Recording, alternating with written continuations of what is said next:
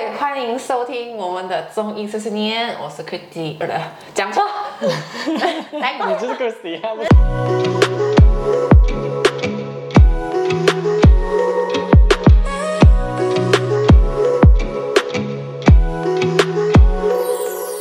我是工作还想吃糖啊？然后我是就算有稿。不管有稿没有稿，都还是乱乱念的阿豪。真的，可以请他不要乱乱念了吗？因为我还要剪。Hello。烦死了。我们上个星期是讲，呃，PCOS 内分泌失调之类的。多囊卵巢综合症。对对对。啊、呃，那我们这个星期就是要讲一些类似又不类似的问题。他们是兄弟姐妹吗？其实 PCOS 它是上一期我们讲的多囊卵巢综合症，它可以是水瘤或者囊肿。嗯，就是如果是囊肿的话，就是气不顺了，它变成一粒东西在那边长在我们的子宫哦。然后如果是水流的话，就是水咯，那个是因为你身体排不出那些水，然后那个水堆积在那边，这是跟脾胃的关系。OK，然后这一期我们要讲的是子宫内膜异位症。嗯，这一个是异位是那个异味吗？不是不是，那个臭味的异味不是异异常的地方，异异常的位置就叫异位症。嗯、OK，然后子宫内膜异位症跟上面上一集我们讲的有关联的地方，就是它都是女生才会中的，然后都是长在子宫内的，但是都是有子宫才会中吧？对对对，像这个子子宫内膜异位症啊哈，它有些没有子宫了了啊。也可能还是会肿，你有子宫也会肿，几率比较低，因为这个也是跟鸡的荷尔蒙比较有关系。OK，但是它子宫内膜异位症不一样的地方在哪里？就是它不只会长在子宫。OK，我们先来讲一下子宫内膜异位症是什么东西啦。嗯，OK，子宫内膜异位症，我们先了解一下内膜是什么东西。内膜就是你。呃，我们女生子宫那哈，它有一层细胞，就是叫内膜。然后这个内膜呢，是给怀孕的时候用的，就是说它会跟着荷尔蒙变化而变厚。就是说试孕的时候，是那个子宫壁是吗？对，子宫壁，嗯、我们那个就叫子宫内膜。OK，然后你试呃试婚试孕的时候，每个月它会有就是说的呃那个叫什么期啊？排卵期啊，排卵期，排卵期那几天哈。那个子宫内膜它会变得比较厚，然后如果怀孕了嘞，然后也成功受精了啦，卵子受精了哈，那个受精了的精，那个鸡蛋啦，我们叫鸡蛋啦，鸡蛋鸡蛋卵子啦，啊，鸡蛋的头，卵子就会种在这个内膜里面，嗯，然后它种进去过后，它就好像泥土这样子咯，然后不断的提供这个胚胎营养，OK，然后如果没有怀孕的话嘞。这个内膜到一定时间，它就会自己剥落，自己排掉，对，就是变月经，对，它就变成月经。OK，然后子宫内膜异位症的话呢，它就是说这个子宫内膜啦，它长在了子宫腔以外的地方，各种奇奇怪怪的地方都可能长。哪里不可能长在手？长在哎，有些可能还会长在手，没有啦。但是有些女生呢，哈，会不会有就是来月经的时候，她们就会流鼻血？你可能没有听过，我没有听过，真的我没有听过。但是它有些哦会出现子宫子呃月经来的时候呢会出现流鼻血或者是大便出血这些问题。嗯哼。然后其实这些都不是真的出血了，而是它的子宫内膜长到了鼻腔或者是肛门大肠里面，然后。对，他就来月经的时候，他就脱落，然后就跟着这样子脱落了，所以大家就以为，哎，我是不是来月经的时候就来鼻血这样子？可是你你讲鼻血容易分辨，如果是肛门的话，嗯，我们来月经的时候一定会有血，那如果你那时候嗯嗯的话，也是会有血啊，你怎样去分辨？哦，就是呃，其实有时候这个比较不太好分辨啊，哦、但是你可以看啊，如果说你大便是有血的话啦。你的颜色会是好像比较深的铁锈这样子的，铁生锈的那种颜色啊，那种很褐深褐色、深褐色这种哈。如果说你看到你大便哦，它边边或者里面呢，你你看不到里面，谁看到里面？先把自己的大便剖开。有些人可爱的你，有些人大便是闪闪的，知道吧？这期我们以后会做一集来讲，就是大便也是看大便也是一个问题。对对对对，嗯，这也跟脾胃有关系。OK。嗯反正如果说你看到那种铁锈微、铁锈的颜色的话，它其实就是你的大便可能已经有血这样子啊。嗯，就是子宫内膜异位症其中一个我们会看到就是这种，但是如果说这个是你看得到的，它还会长在你看不到的地方，比如说腹腔、卵巢里面、输卵管里面。谁会知道？对，还有子宫、直肠间的那种凹陷，就是大肠跟你子宫它之间在里面的腹腔里面的，我们看不到那种地方它会长。然后像这种地方哦，它长了啦，它排不出来。所以有些女生她会经痛啊，痛到特别严重那种，好像里面肚子很胀哦。有时候也是因为子宫内膜异位症导致的。因为你想一下，那个子宫，我们如果说来月经的话，它排得出了，所以它还没有这样痛。然后像在腹腔里面哦，它你想象你的月经留在来在腹腔里面，然后没有地方排得出，然后它会发炎，然后里面很痛。嗯啊，所以有些时候是这种呃子宫内膜异位症导致的那种。疼痛哦是比较不一样的，但是女生可能感觉不出，感觉不出啊，对，哪里哪里不一样，所以他们就讲哦，就是痛经哦，痛经这样子，嗯，然后她的经痛还会延续很长一段时间，因为她在里面发炎，嗯，哈，然后发炎了，然后不够抵抗，是一两天的事情，不是一两天的事情，它是一个比较长期的，所以你看有些人哇，痛经痛到快崩溃啊，这种它会越来越痛，就是你月经完了哈，它会痛了，这个我们叫渐进式的经痛，它会。越来越痛，我以为也只有渐进式的运动哎，有 渐进式的经痛。对啊，渐进式很多是有的。然后另外呢，哈，它还会出现的就是性交疼痛。嗯哼。嗯，OK。你怎样去 define 性交疼疼痛？就是它，就是它 intercourse 的时候，它就是会感觉到子宫，就是它会感觉到它的那个阴道。疼痛哦，你说里面疼痛啊？里面疼痛哦，或者是它其实是腹腔，它里面呃因为发炎嘛，所以它里面可能会有压力。嗯，你那边可能轻轻痛一下，它已经痛到不行了。然后这个时候你在性交的话，它就会加重了痛上加痛，对，它就会有那种痛的感觉更加加重这样子。OK，除了这一些嘞哈。我们这个时候，我们再提到，可能大家会有听到一个东西叫巧克力囊肿的东西。OK，巧克力囊肿，想吃巧克力耶？听起来好像很奇怪啊，为什么会用巧克力来形容这个囊肿？OK，它其实是长在卵巢内的。你看啊，就是我们刚才有讲到子宫内膜嘛，然后如果说它子宫内膜脱了不干净啊，然后它就持续在那边，然后一层一层一层一层的堆积堆积起来，然后它把它包成一粒。东西这样子，一定会变一粒，又不能变四方形。它它它不一定变哪个，可以啦，四方形。但是自然界的东西它都是有圆形的，因为水滑下来嘛。OK OK OK，然后它这个一层一层一层的，好像洋葱这样子的包住它。OK，它包住了哦，里面的东西它就会慢慢氧化掉。但是它里面它可能还是会有水，就是我们的那个内膜。OK，这个内膜它不断的被包起来，并且没有被消化掉。没有被排出去，然后整个就种在了那个呃内膜上，它就好像一个假的胚胎这样子，然后它就很难出来。像这种情况呢，西医就只能开刀，中医大多数看到这样子，现在的中医啊看到也会选择开刀，因为比较快嘛。嗯，如果不要开刀，就是吃中药慢慢调哦。然后西医的话，他就会去开开开刀。用那种用火这样的东西来颠倒这样子哦，去割开，割开哦，它就会流出好像 chocolate 色的这样的东西，但其实它是血跟内膜来的。因为因为它流出来的这种血哦，因为氧化了，好像我们刚才讲的铁锈味一样，铁锈的那种色。啊，它就是这样子的颜色，所以它流出来哦，但你看到哎，好像 chocolate 这样子，所以他们就叫它巧克力囊肿这样子。是因为它已经在那边很久了，它就变干掉的血。对对对对，它没有干掉，它没有干掉，它没有干掉，有些不会干掉，有些会干掉，但大部分不会干掉啊，所以就很像女生来月经的后段的时候有那种比较深褐色的月经的颜色。哦，不一定，有些女生不会有这样子的情况。哦，你发现自己好像有什么问题？对。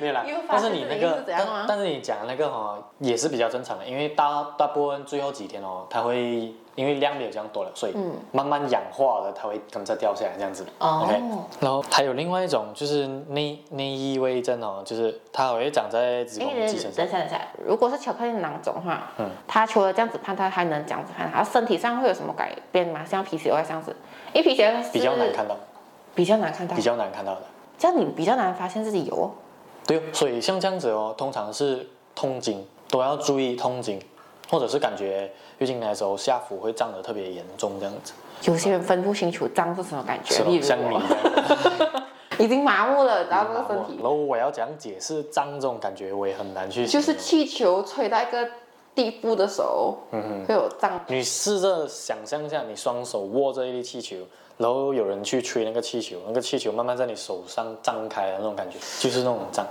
各位听众想象得到吗？我本人是想象不到，因为我没有什么没有什么感觉。对。没有，不是没有想象力，是没有感觉。Okay. 不然就是有时候吃太饱啊，吃冷的东西啊，然后肚子感觉胀胀啊，哈，那种感觉是差不多一样。但是它胀的地方不一样，你那个胀的地方，你吃东西啊，在下面，是在上面。哦，吃东西在上面，是在上面。然后像这种哦，是在下部的，呃，就比较靠近靠近那边。然后有时候也会被靠近腰部，就那种靠腰的那种感觉。靠腰，哇哦，OK。OK，然后像这种。子宫内膜异位症呢，它就是其实就是我们刚才讲的咯，它容易转移，它容易复发，它一直容易来，然后它会经，它会有这种月经不正常，然后月经延长，然后可能会出血十多天啊，那种淋漓不断的那种，来不干净。十多天也太夸张了。嗯，像这种也是可以去检一下，会不会有这种子宫内膜异位症，嗯、或者是呃经期间啊，就是可能。你你月经这个月经来完了，它应该二十八号二十八天过后再来的嘛，嗯，然后它又在二十八天之间，可能十四啊还是十天的时候，他又不小心的又来了一点点这样子，嗯，哈，这些其实也是一个症状。然后还有另外一个，大家会去注意到，呃，自己身体出问题了的，就是盆腔痛，就是来月经的时候痛。盆腔痛跟经痛有什么差别？盆腔痛，它可以是你没有来月经的时候，它就在痛了。盆腔是哪里？pelvis 啊？pelvis 对，就是这边哦，下就是我们的腰以下的那一个下腹部。OK OK。嗯，下腹部那边，然后就是他不管有没有来月经的时候，他都会痛。这样的时候你就要注意啊，可能就是这个。谁会没有来月经的时候那边就痛？你是讲谁会没有来月经的时候那边就痛？对呀、啊，子宫内膜异位症的咯。可是。他不可能长期那边都痛啊！如果他长期那边痛，就跟我一样像麻木这样子啊。有些他会痛吗？痛真的会痛到这样子，但是它不会麻木，因为它痛它是真的很痛。你没有麻木，你是痛到已经还不会麻木，你是痛到麻木了，不想管它的，你还没有痛到不能打鼾那一种痛哦。有来经痛的时候不痛啊，不能。就是来痛来月经痛的时候那种痛哦，然后它就是没有来月经的时候，它还是那种痛。哈，这个就是可能就是那种子宫内膜异位症。OK，各位听众，如果你有这样子的痛的话，请尽快去看医生，立马预约，立马预约，立马线上预约也可以。不管是西医还是中医，你都可以去看一下。对，直接网上预约、去看吧。啊，因为像这样子的疼痛都是不正常的，久了然后都会影响到你的子宫的功能。然后我们讲到子宫内膜异位症啊，其实大部分人还是比较担心的，就是。不孕症，因为子宫内膜异位症导致的不孕。有些人不担心不孕啊？没有啦，如果是不会担心不孕的，就担担心性交痛这样子是吗？这个我就不知道。如果是想要怀孕的话，这个是很大的问题哦。这是一个很大的问题，不容易怀孕。对，因为你想象一下，我们刚才讲了嘛，这个东西它种在了你的内膜上，它会跟你的卵巢去抢养分。嗯，它就好像一个。活着的东西种在你的内膜，但是它没有生命，它就是一个好像内膜养内膜这样子的概念，所以它会不断的吸收内膜的孩子，内膜的孩子，它就会不断的吸收，然后啊，吸收跟抢抢抢养分，所以它会比较难怀孕，这是其一。嗯、其二就是它呃来月经不定时，它可能不小心就内膜就会掉下来，所以它不容易种。种上就是这个呃卵子不容易种上这个内膜上，它为什么会发生这个异位症呢？它如果我们看西医的话，西医就是跟呃激素是有关系咯，然后跟家族遗传跟生活方式也是。什么激素？遗传啊，遗传。嗯，遗传跟激素。激素。激素就是讲的荷尔蒙哦，荷尔蒙。OK，它也是慢性病的一种来的，然后西医是找不到明确的病因的，嗯、所以西医的治疗方式。跟我们上一期讲的 BCOS 一样，它需要用激素来治疗。然后在这里哦，它是用激素来制造假孕的现象，就是假装她怀孕了，所以来，来避免这个内膜增生，因为它不能 control 这个内膜要长不长。哇，这样可怕！所以它可能就是因为它内膜它要长不长哦，它长了它疏嘎疏嘎它就长，它就长，所以它才会出现这种呃经期经经期间的月经这样子。OK，然后。它如果用这种激素来制造这种假孕现象的话，它激素的依赖性强，就是说，如果说体内的激素哦，它已经用完了啦，你就要去 refill，不然的话，它还是会出现一样的症状啊。就是长期要吃激素，哦它需要长期去做吃激素或者是打激素这样子的东西。那要吃到哪里去，打到哪里？就是吃到几时打到几时，就是没有办法的了，他没有办法根治。对西医的话，然后第二个方法就是用手术来去除长这个子宫内膜异位症的地方，他直接跟他刮干净。OK，他哪里长我就刮哪里，他一次过刮干净它，让它有创伤了哦，让子宫自己去修复它。那如果还是长回又再刮，你要看要观察咯，所以他们会这种术后，他就会刮它，这个他们叫刮宫手术，通常是一次给我刮干净，然后让这个子宫它因为受伤了，然后它自己会修复，然后它自己修复过后，他们就会观察咯。观察它会不会就是还是会有子宫内膜异位症的的这种情况发生，如果没有的话呢，它就不刮了咯，就是这样接着观察下去。然后大多数术后的五年哦，它可能对它会复发，它复发的几率很高的，因为他们找不到其他原因，为什么会发生这种东西嘛？OK，所以这个刮了刮久了也是很难怀孕不？然后也有一些医生他讲哦，不用管他，生了孩子就会好了。对。这个是很多人跟我讲，因为我经痛问题嘛是很严重嘛，然后我经痛问题是很明显的，只要你看到我脸色苍白，然后痛到不能再痛，卷在一起的时候，跟我工作过的同事或者人都知道我这个问题，很明显我我是脸色非常苍白，嘴非常严重，然后他们就想说你快点去生个孩子，你的经痛就会好了。屁，每次不可能为了经痛好而去生个孩子，你懂吗？也太好笑吧！那我先问你，你来这里工作过后，你会不会发现自己没有这样痛痛，没有这样痛经这样严重吗？呃，呃目前有一点短时间，啊、那还是长远时间，是因为经痛的时候都会有中医师帮我扎针，那你要我从哪里去？免费扎。所以就是说有针灸完，然后吃完药这些，它其实都是没有这样痛啊，没有以前这样痛啊，是吗？就至少减个二十 percent 哦，那种痛感，可是还是会痛啊。你 这个你是长期比较严重，你是需要调整的。对，我知道我身体有够差。然后为什么他们讲不用理他，生完孩子就会好嘞？因为有些人啊，第一点啊。有些人在备孕的时候，他们会特别注意他们吃东西的习惯，还有生活习惯。这个这根本就是注意的。对呀，对呀，对呀，对呀。你又不是说是等到怀孕就已经可以。你看啊，这个有有一点盲区，你知道吗？就是有些人讲超盲区，子宫内膜异位症哦，它会导致你不孕。嗯。然后你这个时候你要用怀孕来解决这个问题，它是不是有点矛盾？是不是有点矛盾？是不是？是。所以他们就是靠。运气咯，如果说你运气好，怀上了就哎，OK 了，怀上了，然后生孩子完，我们再来观察他会不会有子宫内膜异位症的关系。然后我，你以后跟你孩子讲，其实我生你是因为我要治疗的。是因为腰癌的，我为了治疗我这个我才生你的呢。好可怜啊！如果是那个孩子，听好，为什么你要？这个问号问号。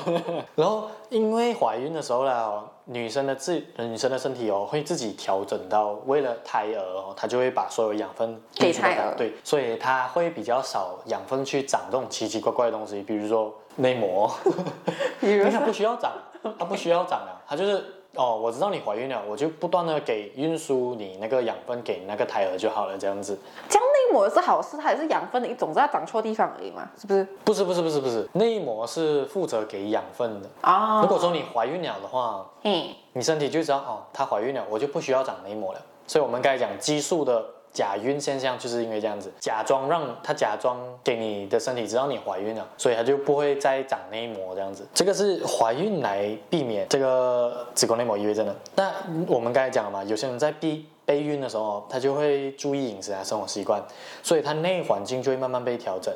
嗯，所以有幸运有孩子的话，激素就会处于比较稳定的状态咯，然后才会有出现了我们讲了生孩子，然后子宫内膜异位症就好了这种情况。但是也有出现了生完孩子啊，子宫内膜异位症依然存在的病例，也是有很多，也是有很多。唉啊，所以其实我们看到这里，我们其实应该知道，它其实是内环境的一个。就是内环境才导致到子宫内膜异位症的东西，但是西医他们找不到是什么东西导致这种内环境的不好，所以不管有没有生孩子啊，你内环境如果还没有改变哦，该长的东西还是会长，所以生完孩子人还是会复发，就是因为这样子，所以依然要顾好自己身体。对，然后好像中医的话，我们就没有子宫内膜异位症这个名字，嗯，我们是以痛经、不孕跟周期性骨盆骨就是盆腔疼痛这些症状。然后中医的话，把它归类成痛经、不孕跟月经不调这几种病了。OK OK。然后中医的角度来看的话，子宫内膜异位症它其实是我们刚才讲的真假积聚的一种，就是说你的气真假什么？真的假的积聚？真假积聚？对，它不是真真假假的真真假假的，它是。我们过后我们会打在那个 呃 description 那边，大家看打就对了。对对对，它就是因为我们身体的气运行不畅了哈，它才导致好像长了，它它推不动你的血液了。然后我们打个比方啊，它推不动这这滩水，然后这滩水慢慢就凝固了，好像变成冰块这样子。OK OK，然后这个冰块会慢慢越来越大颗这样子哈，然后不管它是不是冰块，然后我们换成血的话，你的血推不动了，然后你的血就在那慢慢那边凝固着、凝固结块，然后长在奇奇怪怪的地方哈，这个就是我们讲的真假积聚。然后像这些不正常的包块哦，大多数都是因为情志抑郁啊，或者是饮食内伤，就是说你可能郁卒久了哦，郁卒久了你的气走不顺，那又或者是你吃东西经常吃太饱，或者经常没有吃东西没有力气，或者是痰太多哦，痰在那边呢阻塞了，它都会导致到你的气滞啊、血瘀啊。然后气血虚弱，那么可怜就对了。慢慢日积日久累日久月积的这种慢慢累积下来的东西，好像建金字塔这样子啊，嗯、一点一点这样被 build 起来。然后就是讲人话啦，就是你各种原因、各种病因，你可能睡不好啊、吃不好啊，或者是压力啊，它导致到你的气血虚弱了。然后你的气血哦不够推动你身体各个部门工作或者打扫。我们就是讲的，呃，可能脾胃啊，它运行不好了，所以你吃东西消化不好。它就容易生痰，然后它又不够气力去把这些痰给推掉，然后这些垃圾哦，不能消化的东西就越堆越多。然后像这样子哦，我们治疗的关键呢，大多数就是来补补气，然后来行气。然后如果说是痛经比较严重啊，不孕啊，月经不调，我们就是会也会更加专注在那边，就是我们会温经暖宫啊，调血止痛啊，益气补血这些都会用到。就是，但是要看它的前后顺序哦。如果说你是因为气虚导致的这种子宫内膜异位症，我们就会先补你的气，让你的气足够了，身体自然会把不应推不动的东西推动，它就会减少这些症状。然后如果你是因为淤血、情绪不好、淤血久了的话，我们就会活血化瘀，先把你这个瘫住的东西哦给推掉先。然后再来补气血，你先推掉那个东西哦，你气血运行，它慢慢流畅了哦，它就可以把其他该排掉的东西排掉，这样子啊，哦，是这样子。然后我们用的药呢也很多种，但是大多数哈就是有丹参啊、鹅足啊、三七啊这些东西。然后这个是呃，如果说是淤血比较严重的情况，我们就会用这些药。然后比如说。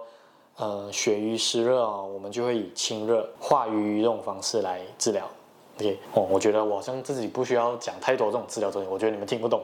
对，完全 OK 不懂。反正哦，完全不知道从何下手，知道吗？对，后还还有另外一种就是呃阴虚血虚，就是说因为他的血不够，他的水不够了，它会导致他的血变紧，然后才流的。不顺畅这样子的，我们就会去呃滋阴活血哦，就会给它更多的水这样子啊，然后或者是阳虚啊、血瘀的那种，比如说冰常手脚冰冷、怕冷的那种人，他是阳虚啊，所以因为阳虚他推不动他的血液，所以才导致到血瘀了的。我们这种就会用温阳活血的方式来治疗。阳虚不是叫他去晒太阳就好了吗？对对，比较免费。对对对对对对，你 又在晒太阳了。不错不错。晒太阳就是一个很好的方式来治疗这种阳虚 血瘀。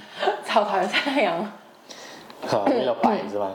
然后我们讲到这样多了哈，其实就是要讲明的，就是中医我们治疗子宫内膜异位症，其实是很注重整体观念的。因为你不是因为子宫的问题而导致它，你不是因为子宫的 function 不好了才长这种奇怪的东西，而是你是整个身体它应该推掉的东西它推不动，它没有地方放，所以它就长在子宫。